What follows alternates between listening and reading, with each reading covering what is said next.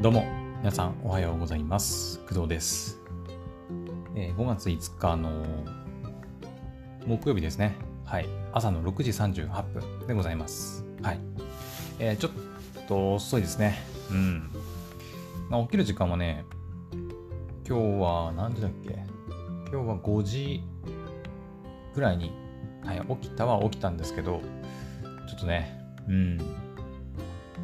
えー布団の中に入りながら、ちょっと YouTube 動画なんかを見てたりしてたらね、ちょっとあっという間に30分、まあ、1時間は過ぎてなかったけど、ぐらいになってまして、ま今こんな状態、はい、こんな時間に切っております。はい。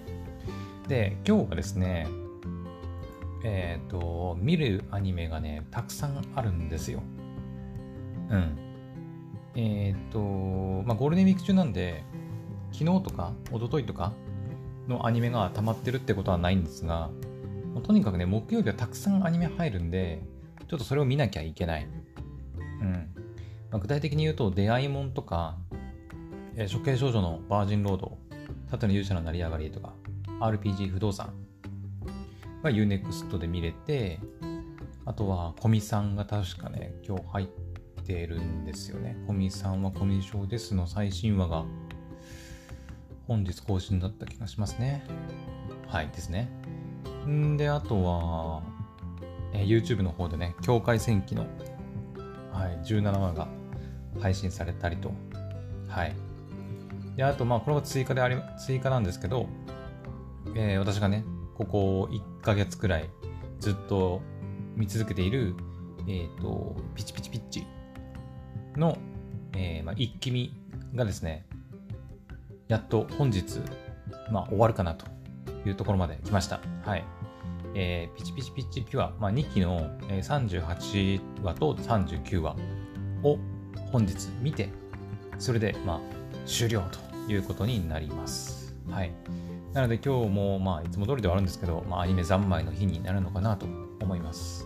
うん。で、えっ、と、本来であれば、今回はですね、ネットフリックスのオリジナルアニメーション映画の、えーバブルをね、えー、おとといかな？うん。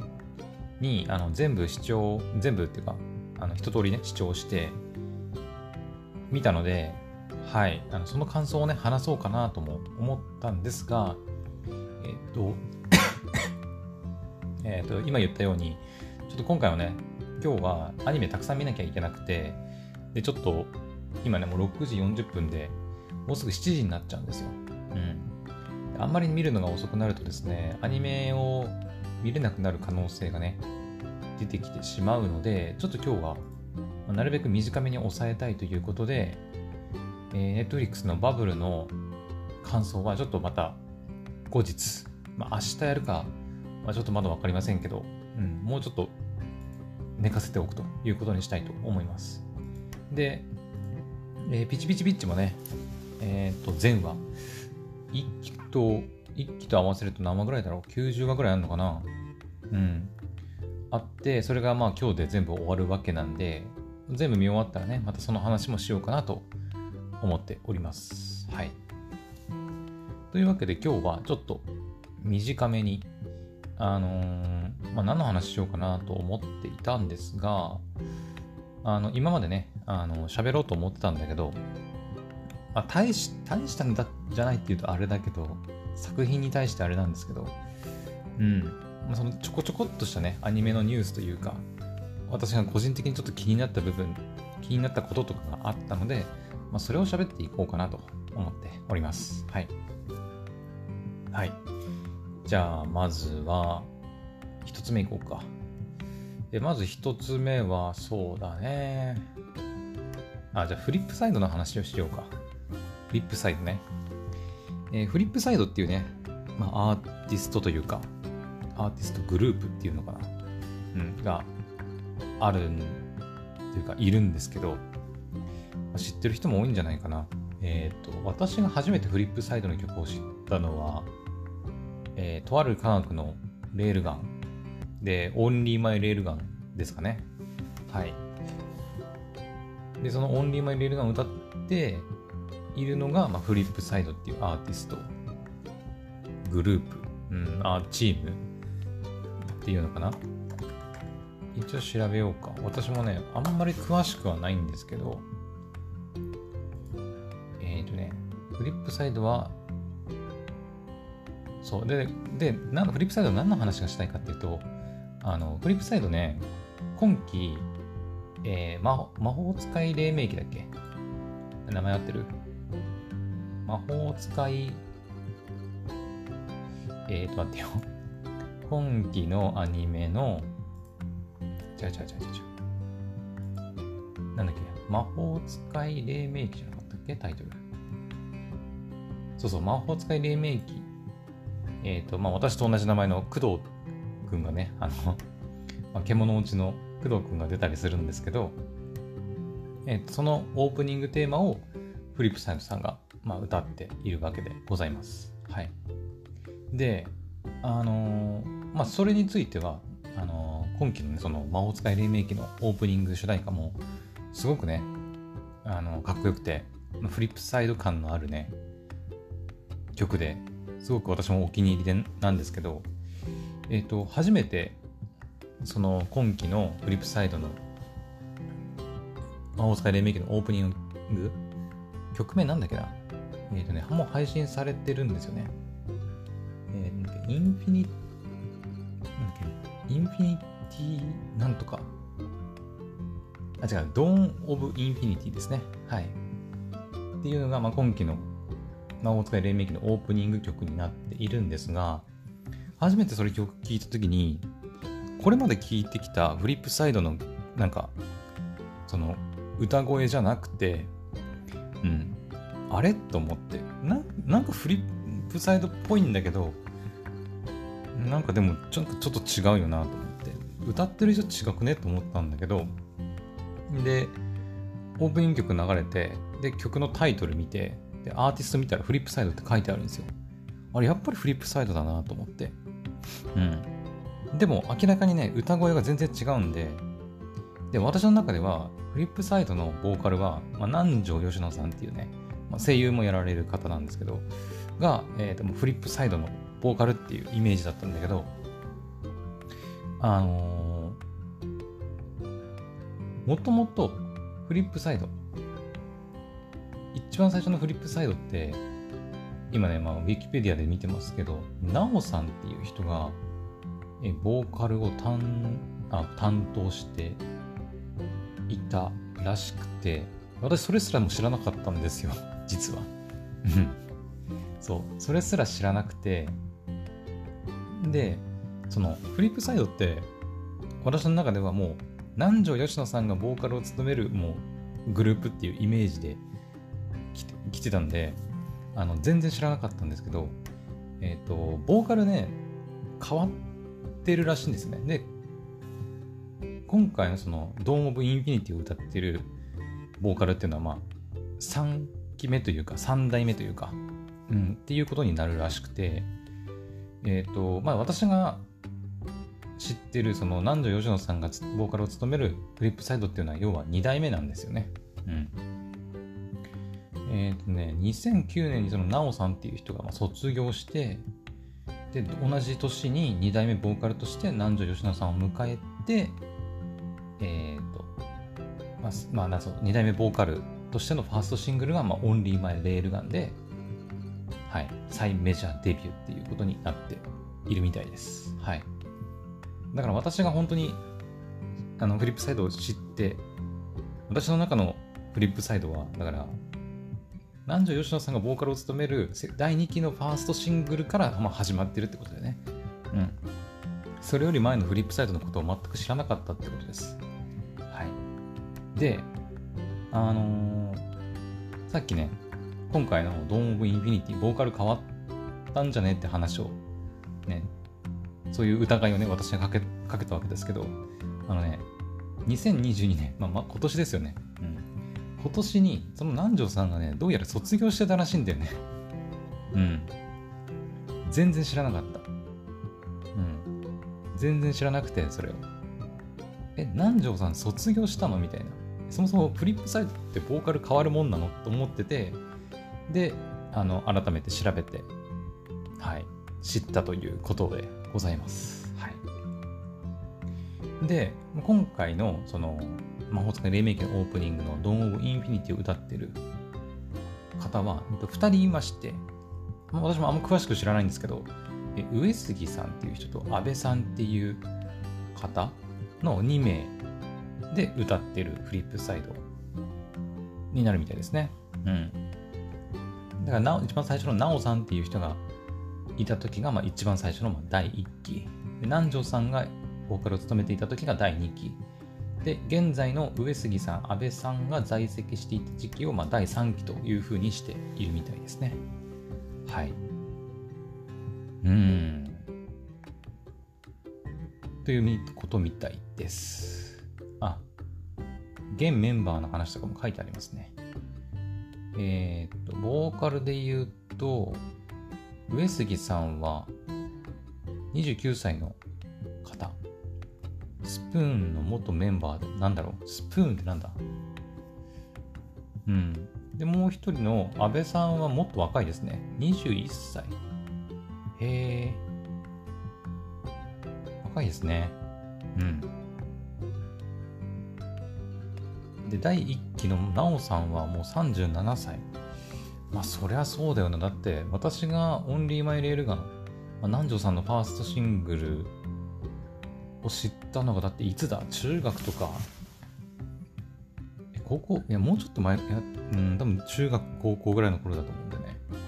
でそれよりも前から、まあ、フリップサイドとしてデビューしてるわけですから、まあ、それぐらいの年齢になりますよね。私も今年で29だからね。うん。まあ、南條さんもそうか、もう37歳なんだ。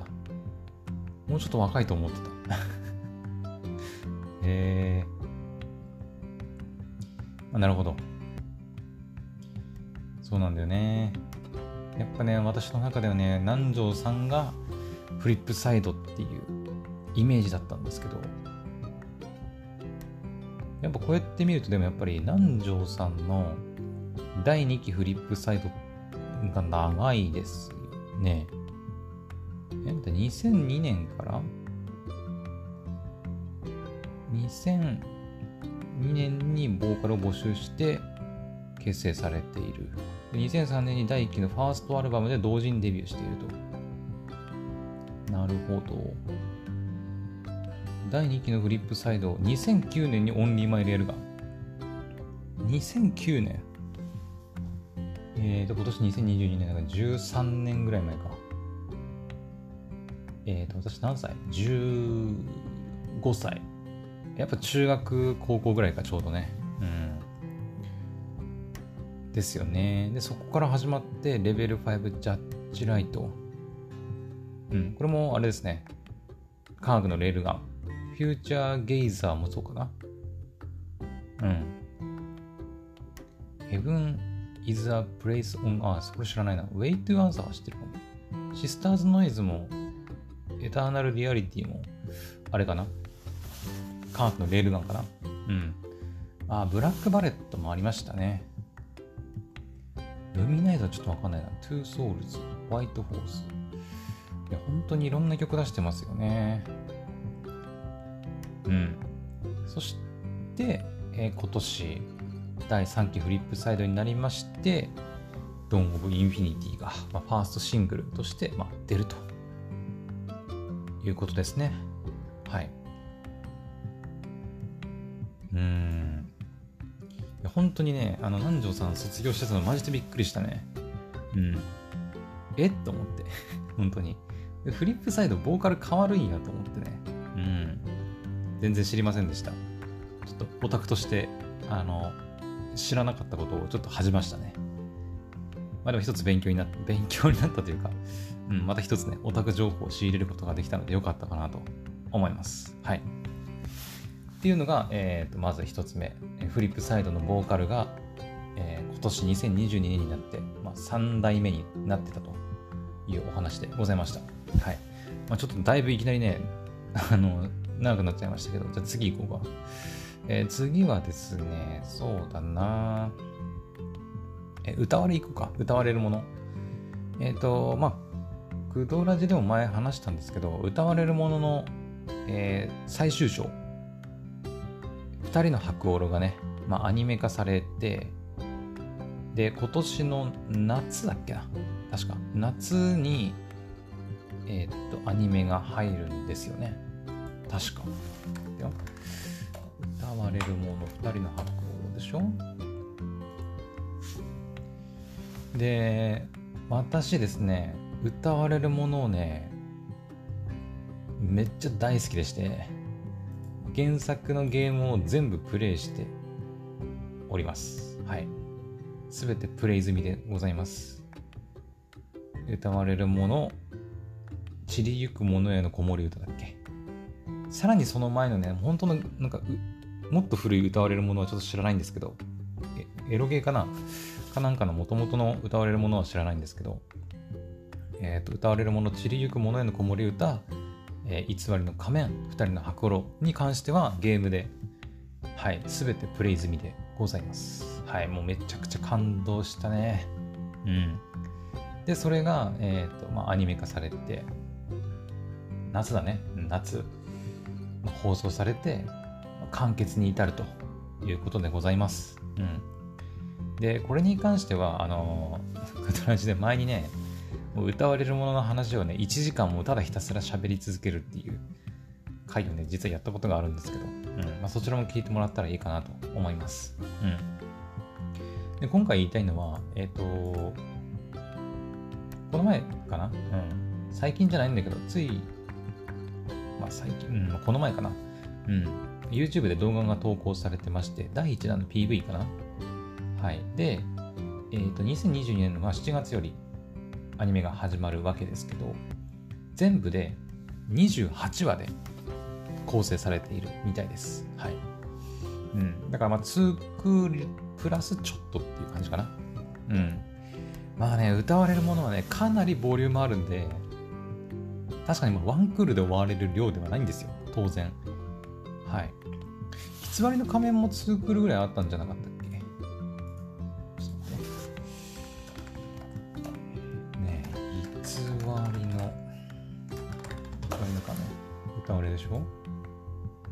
だね、歌われるもののアニメはですね、特に偽りの仮面かな。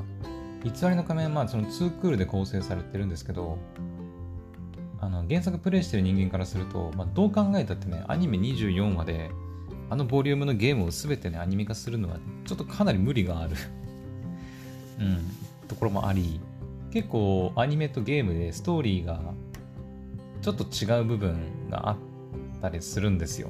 うん。なので、まあ、ちょっとその辺が心配ではありますが、まあ、2人の箱オもね、だいぶボリュームあるんで、まあ、2クールはまあ、まあ、絶対だと思うけど、それに加えて、えー、まあプラス何話かっていうことなんですね。2クールでまあ25話くらい、そしてプラス3話ぐらいで28話か。うん。なので、まあ、果たしてまあでもね、結構ファン待望のアニメ化っていう感じなんですよ。まあいろんな理由があるんですけど、うん、その辺に関しては前回話したね、やつを見てもらあ、聞いてもらったらいいかなと思うんですが、うん。まあ全部28 28話で構成されていてで、しかもですね、初回は2話連続放送の予定となっております。はい。えっ、ー、と、まあネタバレにならない程度に言うと、そうネタバレにならないように言うの難しくねこれでも。ね。2人の白黒ってもうあの偽りの仮面あってありきのもう物語なので、まあ、その一番最初の散りゆく者への子守歌は、まあ、最悪、最悪ね。最悪まあ見なくても知らなくてもまあいいっちゃいいと思うんだけど2人の箱ろに関してはもう偽りの仮面を知らないと何にもわからないと思うのでうん。こればっかりはしょうがないんですよ。もうね、偽りの仮面を見るしかないと。ゲームでもアニメでもいいと思うんですけど、まあ楽しむしかないなと思います。はい。なので、まあ、そうだね、これから歌われるものを見る人、楽しみたい人は、最低限偽りの仮面はまず知っておかなきゃいけないかなとは思いますね。はい。もちろんその散りゆく者への子守歌のネタというか、の話も結構重要になってくるので、まあ、知っておいて、プレイしておいて方が絶対いいとは思うんですけど、うん。あの、二人の白狼っていうのは、その、歌われるものの本当の完結編になるので、ちりゆくもね、子守歌、偽りの仮面の2つの話をこう、やっぱ、こう、クライマックスに持ってって、うまくまとめて、本当に完結させるっていうお話なんで、まあ、その2つを知っているのと知らないのでは全然違うと思います。はい。まあ、特に偽りの仮面かな。うん。まあ、ちりゆくものへの子守歌も知っておいた方が絶対いいとは思うんだけど、絶対ね。うん、いいんだけど、まあ、どうしても時間がなくて、とにかく早く2人の箱を楽しみたいっていうんであれば、まあ、最低限偽りの仮面をやっといた方が、知っておいた方がいいと思います。はい。まあ、そんな歌われるもの、2人の箱のアニメが夏、全28話で初回2回連続放送で放送されるというお話でございました。はい。いや、この公式ホームページのキービジュアルも最高だな、本当に。うん。2枚ね、見れるようになってるんですけど、片方は、まあ、アニメのキービジュアルですね。うん。アニメのキービジュアルで、で、もう一つは、これあ、ゲームの原作の方のビジュアルですね。はい。えっ、と、これ誰だっけな、先生。イラスト描いてる先生。ちょっと、名前が忘れちゃったんだけど、誰だっけえっ、とね、あ、これ名前なんて言うんだっけ名前がね、甘津湯。甘津湯達樹さんかな。と、三見美里さんかな。うん。三見美里さんですね。まあ、この二人が書いている、おそらくですね、ゲーム原作のキービジュアルという風になっております。ただこれゲームの方でも出てたかというとそういうわけじゃなくて、おそらくアニメ化に合わせて描かれたビジュアルだと思われます。はい。あれ？歌われるものの、そうだ、私歌われるもののね、ビジュアルコレクションブック的なやつ持ってるんですよ。確か。うん。確かあるはず。それくらいね、2人の箱ロが、まあ、偽りの仮面も合わせ合わせてですけど、すごい良くて、もうめちゃくちゃドハマりしてね、やった記憶があるので、まあ、ぜひね、はい、まあ、ゲームなりアニメなりで楽しんでみてほしいなと思うんですけどね。はい。まあ、私もね、本当にもう2回ぐらいやってもいいかなと思ったりもしてるんで、うん、まあゲーム配信なんかでもね、歌われるものを全部やってもいいかなとは思ったりしますが、まあ、かなりのボリュームなんで、そう簡単にね、やろうっていうのはちょっと難しいかなと 思います。基本はね、ノベルゲームで、フルボイスの、はい、ビジュア、ル、ノベルゲームっていうのかな、文章を読んで進んでいくゲームではありますね。はい。で、途中で、その、なんていうの、まあ、歌われるものって、戦がある時代のお話、うん、なので、えー、その戦が始まったりするとその戦で戦うなるなりますよね。でそしたらこう戦闘シミュレーションゲームになるという感じでキャラクターをこうなんていうの、駒みたいな感じで動かしてで戦わせてで勝利したら次の物語に進めるという感じのゲームになってます。はい。まあだからねボリュームはかなりあります。はい。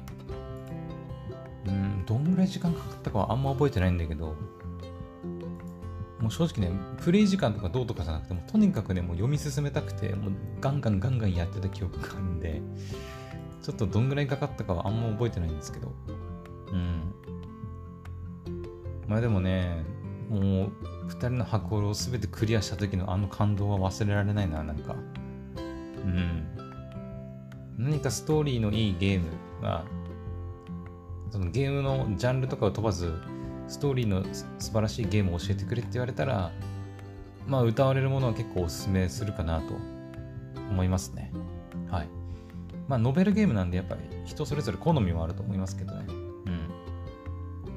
そのアクションがやりたいとかさ、RPG じゃなきゃ嫌だとかっていう場合であればまた他のゲームを進めるしかないけど、ストーリーっていう点で言えばやっぱり歌われるものは素晴らしかったなと、うん、思いますね。はい。というわけで、まあ、アニメ、はい、夏、7月からだからね、あともう2ヶ月くらいですね。はい。楽しみにしておきましょう。はい。というわけで、そうだね、歌われの話もしたフリップサイドした、25分喋ってるな。早く終わらせてアニメ見なきゃいけないんだけどね。えっと、そうだな。あ、じゃああと最後に一つ。さすがにちょっと2つだけだとちょっとあれかなと思うので。これちょっとアニメじゃないんですけど、えっ、ー、と、映画の、実写の映画の話で、はい。えっ、ー、と、ガリレオがね、また入るらしいんですよ。ガリレオ。確か。映画がね、また入るんですよ。あの、福山雅治さんが、まあ、主演を務めて、その相棒役として、柴咲コウさんが、まあ、務める。えっ、ー、とね、なんだっけ。映画第3弾、沈黙のパレードか。っていうのが、また、はい、映画で始まるみたいです。うん。どうなんだろう知ってる人いんのかなあのいく、いつぐらいだっけ？一番最初ガリレオ入ってたの当時ね、確かドラマだったと思うんだけど、えっ、ー、と、東野、れ？原作誰だっけ？えっ、ー、えー、とね、一番最初映画なんかな？あ、違うわ。2007年にフジテレビの月9枠で放送された連続ドラマガリレオファーストシーズン。平均視聴率21.9%いやめちゃくちゃ面白かったからね。当時。めちゃくちゃハマってて。まあ音楽もそうだけど。あのひらめいたらあのなんていうの？なんかいろんなところにねいきなり地面とか壁とかにね数式書き始めるんですよ。グワーって。で書いてもうあのなんかなんか謎を解けたみたいな感じになって謎を解決していくっていう話なんですけどめちゃくちゃ面白かったね。うん。もうとにかくハマってました。はい。確か一度ねその柴咲コウさんが相方じゃないなんかガリレオとかもあったんじゃなかったっけ？どうだっけな？確か。違ったかな？まあ、とりあえず今回は福山雅治さんが主演で、相方に、えー、柴咲コウさんがいて、まあ、いわゆるだから一番最初のだからガリレオと同じっていうことですね。うん。えっ、ー、とね、どれだっけな？悲しい話もあったんだよね。真夏の方程式かな。違ったっけ？あの柴咲コウさんが「最愛」っていうねエンディングテーマを歌う。違ったっけ？あれ？ちょっと待って。柴咲コウさんの「最愛」ってあれで。何の映画だ？えー、最愛。ちゃめっちゃ好きだったね柴咲コウさん容疑者 X の献身かはいはい。第1弾の劇場版かな。あれ、もしかしたら私、真夏の方程式見てないかもしれないな。もしかしたら。あれ？ちょっと待って。ガリレオ。うん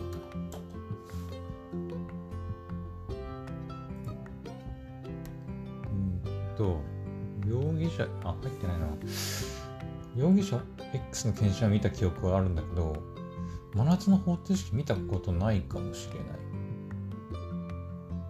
まあいいや、とりあえず後でちょっと、見たか見てないかもちょっとわかりませんけど、後でちょっとチェックしてみます。はい。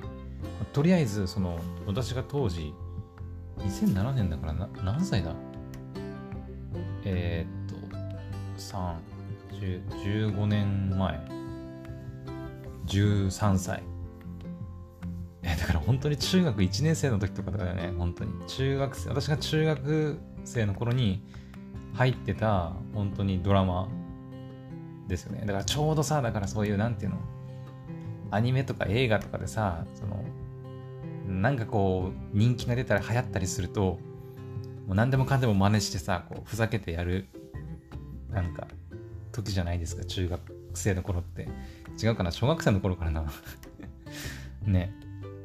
もう学校とかでさ、もうは、もうめちゃくちゃ流行ってたから、もうみんなしてなんかあの、黒板とかに なんかひらめ、なんか、ど、どういう流れだったかな？その、事件解決のその糸口が分かると、いきなりだからさっき言ったように壁とか地面とかにいろいろ数式書き出すんですけどそれをね真似してね黒板にもうあの大した数学の知識もないくせにグワーって書いてなんかなんかモノマネしたりとかさ。やってましたね本当に。懐かしい、うん。まあ、そんなねあのガリレオの新しいドラマドラマじゃない映画が。はいまたね9月16日に、えーまあ、全国公開されるということで。はい。ちょっとねこれも一応お伝えしておこうかと 思いましてお話ししてみました。うん。まあ、ちょっとアニメではなくて、まあ、私普段あんまりドラマとかね、もう最近はあんまり見ることないんですけど、やっぱ昔ハマったドラマのね、新しいやつが入るとかってなると、ちょっとやっぱ気になっちゃうよね。うん。はい。というわけで、おそらくね、まあ、この配信を聞いてる人の中にも、まあ、当時、ガリレオとかね、見てた人いるんじゃないかなと思うんですよね。うん。なので、良ければはい、気になる方は、まあ、テレビドラマもどっかで配信されてんのかな？ちょっと待ってよ。真夏の、あ、UNEXT で真夏の方程式見れますね。あ、これかな？そうだそうだ。これだ。真夏の方程式は相方がね、えー、柴咲コウじゃなくて吉高由里子さんかな？になってるんですよね。はい。これだね、見てないやつ。えっ、ー、とね、えー、容疑者 X の検診。これですかね。ああ、そうそうそう、これだわ。これがね、もうとにかく最後がね、もう、なんていうのかな。